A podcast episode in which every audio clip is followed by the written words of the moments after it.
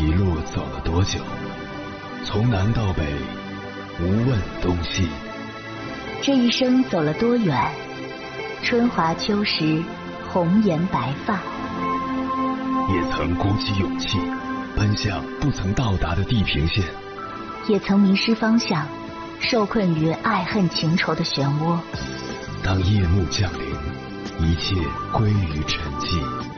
有人正迎着月光，踏遍千山万水，为你而来。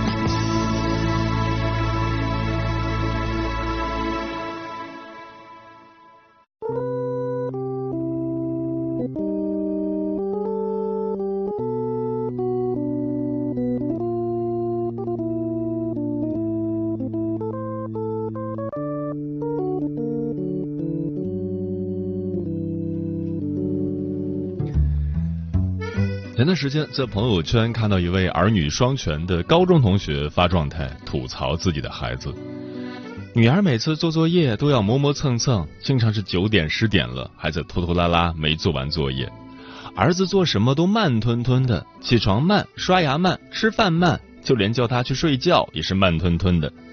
而且儿子做任何事情都喜欢先找一个借口拖延目前的事情，总是要拖到最后才做。他常挂在嘴边的一句话就是“等一会儿啊”，这套状态引起了不少朋友的共鸣。其实何止是孩子，很多成年人也都有这样或那样的拖延。就像网上一个段子说的：“世界上那些最容易的事情中，拖延时间最不费力。”有资料显示，早在十年前，德国医学界就对拖延行为展开了针对性研究。目前走在前列的要数明斯特大学心理治疗研究所，研究拖延项目的负责人弗雷德里斯特博士在接受《生命时报》记者采访时说：“拖延行为是每个人与生俱来的，只是一些人比较严重。”大家还记得罗大佑的那首《童年》吗？总是要等到睡觉前才知道功课只做了一点点，总是要等到考试后才知道该念的书都还没有念。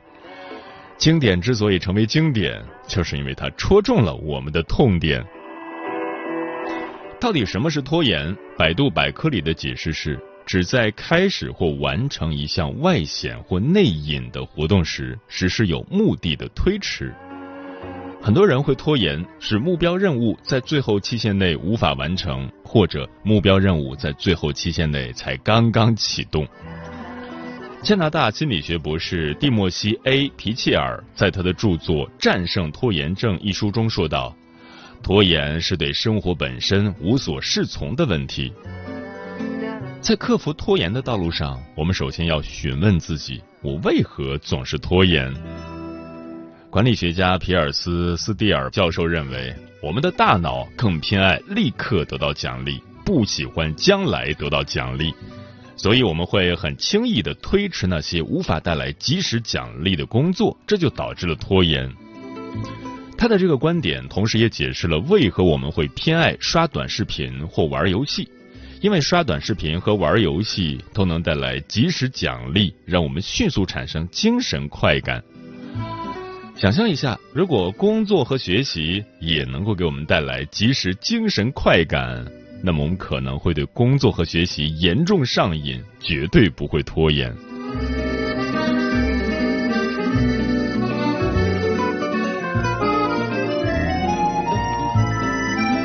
凌晨时分，思念跨越千山万水，你的爱和梦想都可以在我这里安放。各位夜行者，深夜不孤单，我是迎波，陪你穿越黑夜，迎接黎明曙光。今晚跟朋友们聊的话题是拿什么来拯救你，我的拖延症？不知道你有没有这样的时候，距离上交领导派给你的方案还有一个小时，你却迟迟不想打开电脑，信誓旦旦立下 flag 准备减肥，却总是今天推到明天再去运动。明明睁开眼，第二天就有一场考试等着你，却熬夜追剧，懒得复习。你发誓。这是最后一次了，但往往没有足够的毅力改变自己，最终发现拖延已经成为生活的常态。关于这个话题，如果你想和我交流，可以通过微信平台“中国交通广播”和我分享你的心声。有谁能够想到一个解决办法？是否我想的太多，灵感匮乏？如果上天可以给我一个解答，幸好难以揣摩，无法觉察，付出总是有所保留。有太多事情无法得到结果，那些还没忘记的，那些犹豫不决的，为他找一个出口。我拖延着心中的感受，可知所有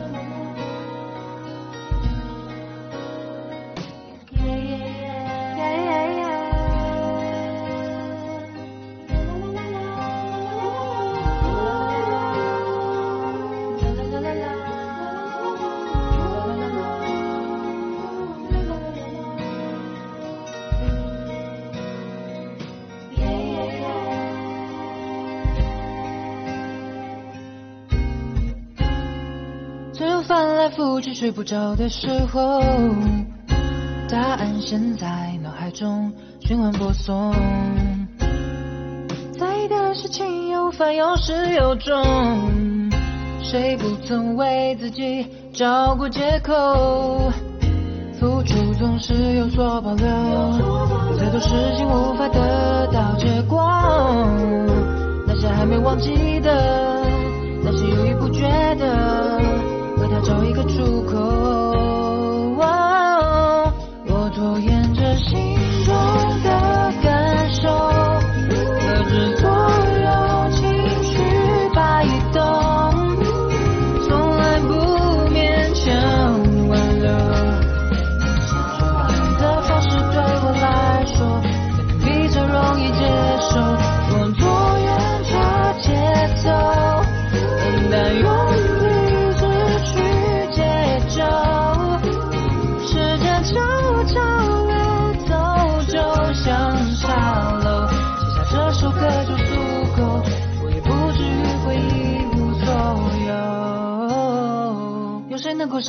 个解决办法。这一项调查显示，我们国家有百分之八十的大学生和百分之八十六的职场人士都患有拖延症。他们常常到截止期限的临界点才被压力所迫开始想要做的事。拖延症很具有普遍性，也对很多人造成了困扰，甚至严重影响了我们的生活。所以说，拖延症虽不是生理疾病，却非常有必要对症治疗。今晚千山万水只为你，跟朋友们分享的第一篇文章选自十点读书，名字叫《如何拯救我们的拖延症》，作者艾淼真。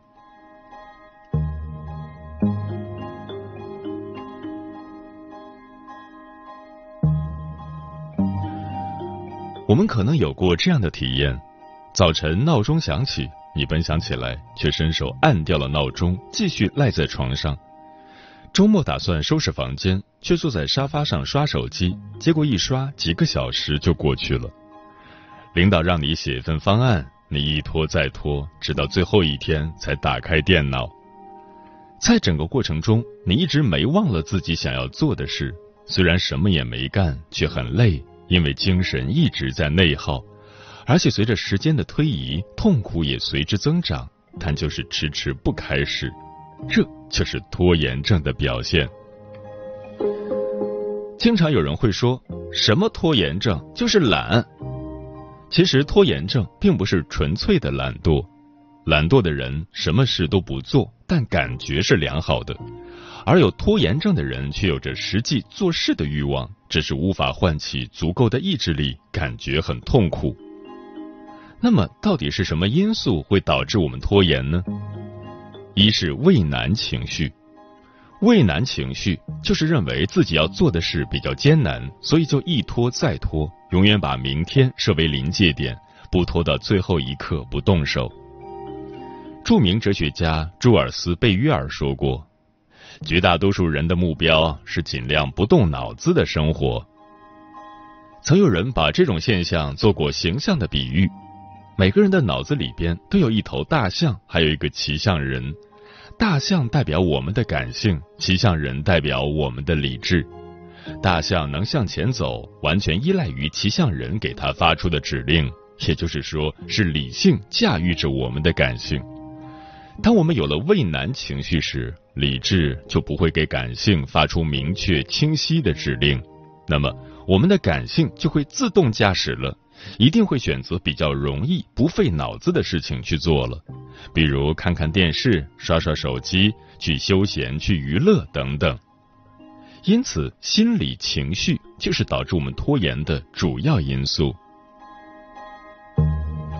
二是完美主义情节，很多人的拖延是因为总想把事情做得更完美一些，当觉得自己目前可能还达不到完美时，他们就会选择拖延。比如著名画家达芬奇，他就特别追求完美，也因此特别拖拉。蒙娜丽莎整整画了四年，最后的晚餐画了三年。还有一些早就被预定的画稿，到他去世时都没有交付，被称为一个用生命去拖稿的人。可以说，追求完美是导致我们拖延的重要原因。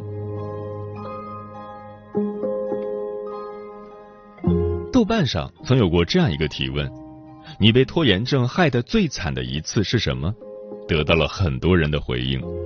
网友 A 说：“一次我去一家公司面试，明明可以早点起来，却赖了一会儿床，结果导致面试迟到。面试官说从这一点上就能看出我这人的做事态度，然后我就失去了这个工作机会。”网友 B 说。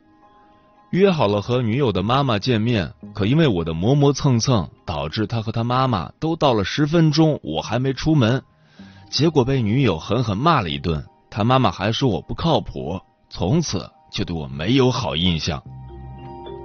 网友 C 说，学校发补助让回住的地方盖章写证明，结果因为我的拖延，丢了三千元补助。很多人把拖延看成是小毛病，无伤大雅，而实际上，拖延症不仅会让我们错失很多机会，更会给我们带来很多心理上的困扰，影响身心健康。有心理专家认为，拖延症可引起自信心不足、内疚、自责等心理问题，更严重的还会有焦虑、抑郁等现象产生。所以，拖延症的危害性不容小觑。而不拖延的人收获的可能就是另外一种人生。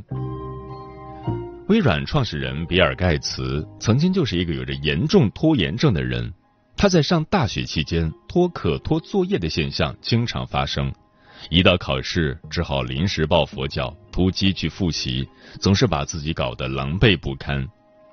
后来他辍学创业，进入商界之后，因为拖延症得到了很多教训。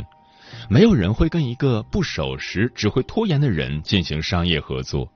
他意识到了拖延症的危害之后，想尽了办法让自己从他的泥潭中跳了出来，才最终成就了自己。所以说，拖延和不拖延决定的是两种生活状态。和拖延症的人相比，那些不拖延的人更容易把握人生的主动权，也更容易实现自己的人生目标。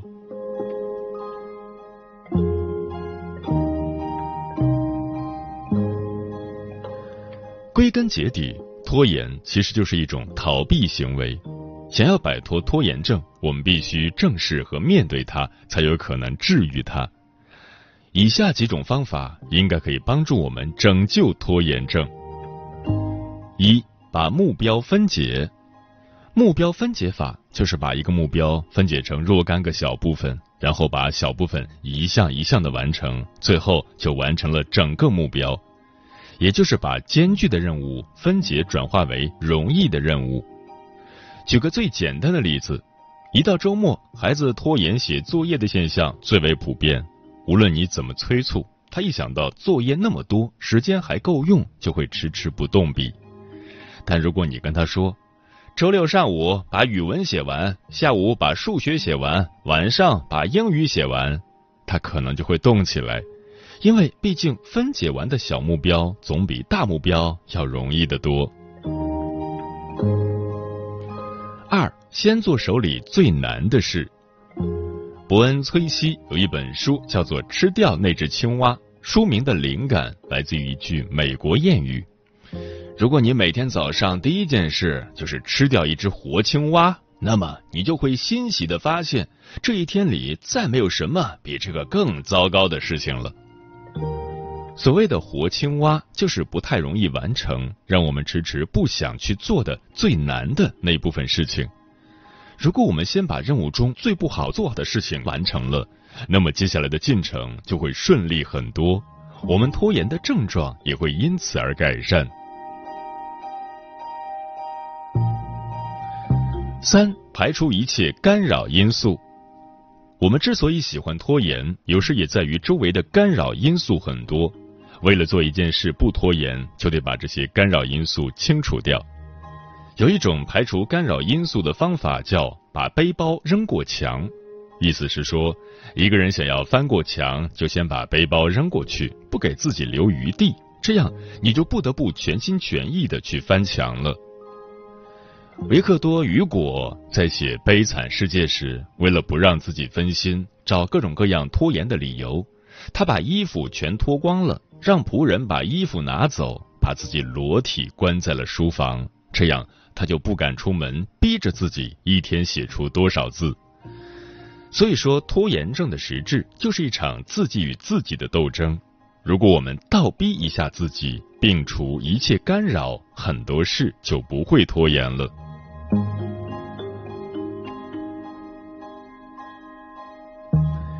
四，先完成再完善。一部分有拖延症的人，是因为追求完美，总想憋出个大招，无形中就等于给自己设置了障碍，导致事情一拖再拖。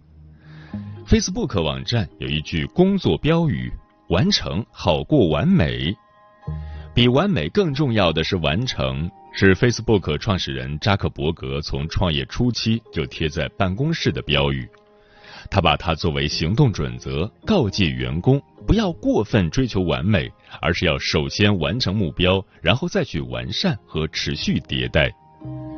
任何完美的事情都是在完成的基础上一点点完善，最后才达到完美的。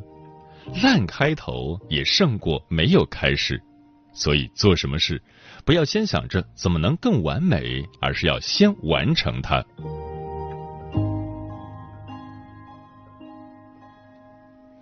五，制定一个发起仪式。据有关专家研究，克服拖延症最好的方法之一就是制造一个所谓的发起仪式，就像火箭发射仪式一样。梅尔·罗宾斯发明了一个五秒法则，就是一个很好的发起仪式。当你想拖延的时候，你就在心里倒数五个数：五、四、三、二、一，开始。通过这个仪式刺激你大脑的前额皮质，强迫停止拖延的行为，重新夺回对自己的控制权。有人说，行动是治愈拖延的良药，因为只有通过行动，才能缩短我们与目标之间的差距。所以，希望以上这五个方法能够让我们动起来，拯救我们的拖延行为。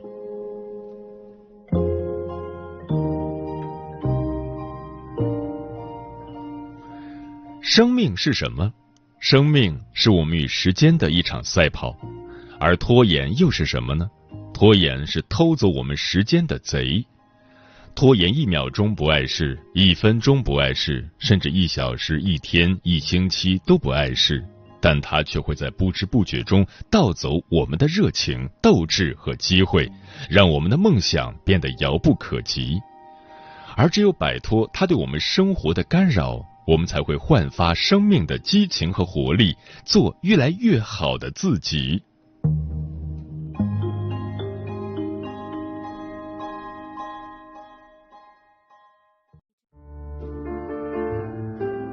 有一种思念叫望穿秋水，有一种记忆叫刻骨铭心，有一种遥远叫天涯海角，有一种路程叫万水千山。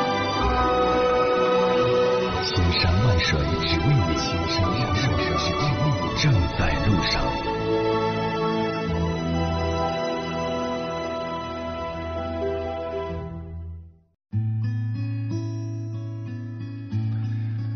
感谢此刻依然守候在电波那头的你，我是迎波。今晚跟朋友们聊的话题是拿什么来拯救你我的拖延症？对此你怎么看？微信平台中国交通广播，期待各位的互动。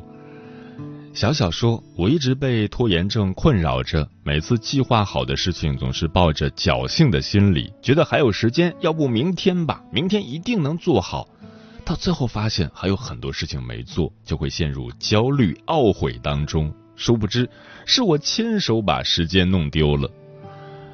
龙哥说，有个人曾经说过，如果你遇到一个人，你很羡慕他，同时又很喜欢他，那么你做什么事情就不会再拖延了，因为他会带动你。只可惜很多人都遇到过这样的人，只是出于嫉妒或者攀比，受限于自己的认知而再次拖延了。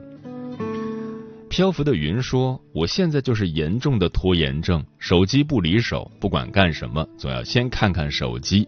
本想马上去做的事，一拖再拖，直到不能再拖了才去做，很多次耽误了计划好的事，真的要改改这个毛病了。”方世杰说：“改掉拖延症，只要在工作中制定计划、确定目标，遇到困难马上解决，今日事今日毕。”我想就不会有拖延症了。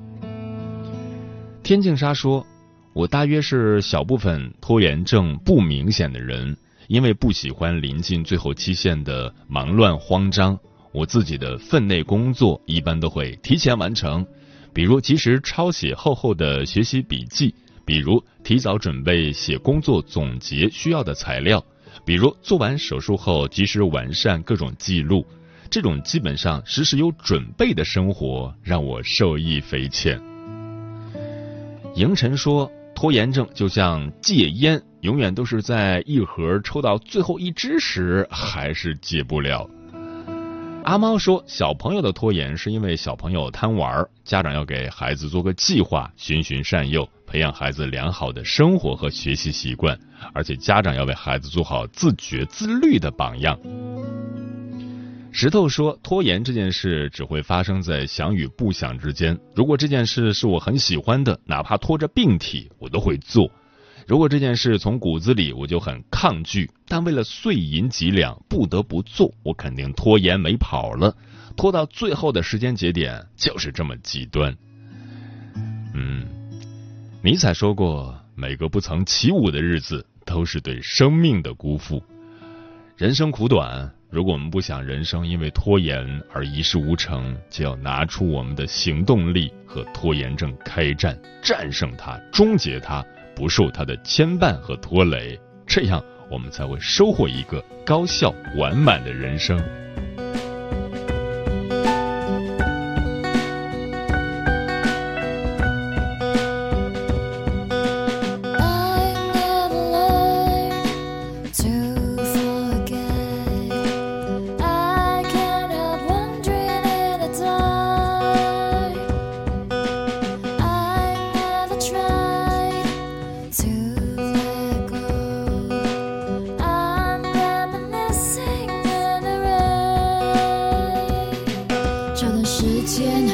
的世界，掺杂着焦虑、犹豫、迷茫、不安，还有一点留恋。当我举起右手，困在人群中，仿佛向左、向右、向前、向后都不如原地不动。我打破这幻觉，试着重来一遍，尝试每天做个改变，哪怕只有那么一点点。Lay back, set free，请出我的字典，drop the beat，生活。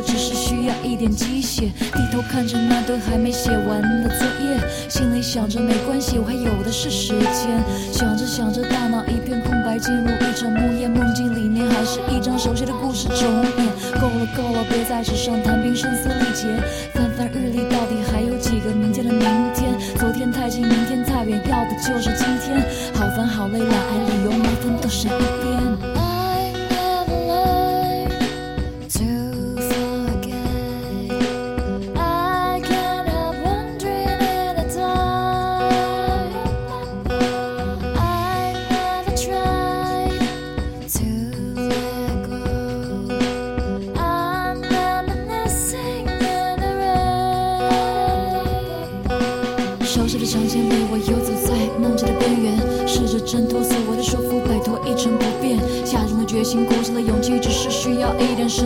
时间。Last minute rap it up，又是这种感觉。